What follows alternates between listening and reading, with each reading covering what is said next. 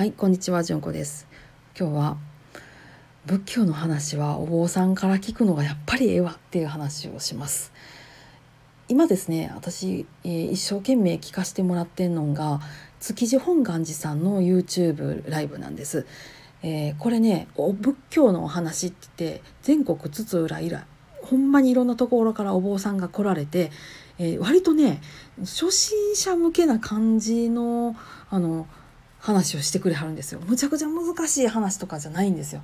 いやこれが良くてですね、えー、大変楽しみに聞いております、えー、具体的には、ね、木曜日金曜日土曜日日曜日とだいたい9回シリーズでやってはるようなんです。でどの回を1回だけ聞いても分かるようにだいたい話を組み立ててはる先生ばっかりで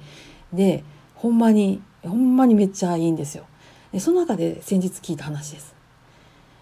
合唱しているっていう姿を人は美しく思うっていう話。でそれなんでかっていう旗ね悪いことしようとするとそこに武器持つでしょと。武器持つっていう手は合唱してるっていう手じゃないんだよって。合唱してると悪いことがしようがないよねって。でさらにお数珠なんかしちゃうと手離せないからもっとさらに悪いことしようがないよねっていうはったんですよ。そりゃあ人間美しいと思うっていうことなんだ。その脅威は全然感じないですよね。美しいと思う。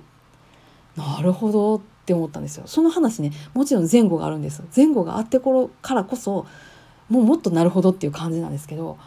こういうね些細な話でもやっぱりねずっと仏さんのことやってはる先生から聞くともうずっと心に染みてくるんですよ。めっちゃいいほんまにすごくいいです。もうインターネット様々 YouTube 様々こういう配信にねきちんとお金をかけてやってくださる築地本願寺様々やなってほんま思います。もちろんね本願寺さんもやってはるんです。本願寺さんもやってはるんですけどねアーカイブすぐ消えるんですよ。でしかもなんかなんとなくなんですけど初心者向けじゃないのか少し聞きにくいような感じのお話をされてるので私はもっぱらあの築地本館さんの話ばっかり聞かせていただいてます。いや本当に面白いです。うん。でそれでね思い出したんですよ。私なんでお坊さんの話好きやって思ったんかなって。これねあの奈良の薬師寺さんで過ごした体験が原体験になってんなと思ったんです。ここね夏の寺子屋っていうのをやってはるんです。夏3泊4日かなんかで、えー、子供さんを対象にねほんまにお寺の生活をするんです。お風呂はもう何班は何時から何時の間にさっと入ること10分で済ますみたいなんとかご飯はいただきますをして食前のあの祈りをしてね、えー、いただきますをして無言で食べて食べ終わったらお茶を入れて食器をすすいでそのお茶を飲んで最後にすすいだたくあんも食べるっていう感じの。そういう厳しいあの厳しくも当たり前のことをずっと教えてもらうっていう感じなんです。お写経もしますしね般若心経もやります。いやでそれでねその中でね必ず一日一回はお坊さんがお話をしてくれはるんです。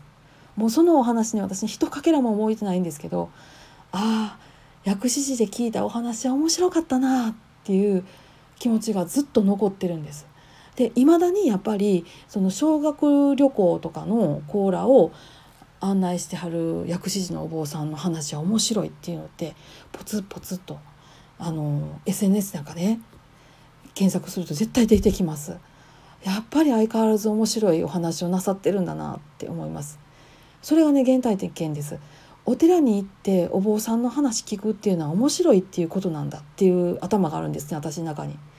だからここのお寺に来させてもらってあのうちの夫のする短いお話もあ短くコンパクトにまとまっててあ好きだなと思うしいいなと思うしお客さんお客層って言うんですけどね えお客さんに来てくださってごあのお話をなさってくださるお坊さんの話も裏でねあのちょこちょこ私なんかは片付けとかね、え用意とかで回ってるんですけどその中でも座って話を聞かせていただく時本当に面白いなっていうふうに思うようになってます。ちっちゃい時にその体験があったから余計にそう思うのかなと思いつつですねやはり本職の方から聞くお話っていうのは本当にいいですね。うん、あのねやっぱりね、えー、本職じゃない人の話っていうのはどこかどこかあんまりこうグッと来ないところがありますのでもしあのお寺のこと仏教のことご興味ある方いられましたらね是非お寺でお話を聞いていただきたいなって強く強く思います。なんとねほんまに築地本願寺さんはほんまコロナを機にお金をかけて YouTube 配信をずっと淡々とやってくださってますのでこれ乗っかるねこのビッグウェーブに乗るしかないみたいな感じでおりますけれどもあのぜひあのご興味あれば回していただければと思います。私なんかの話よりもね絶対いいと思いますよ、はい、皆さん今日もどうぞ安穏な一日をお過ごしください。それではまたごきげんよう。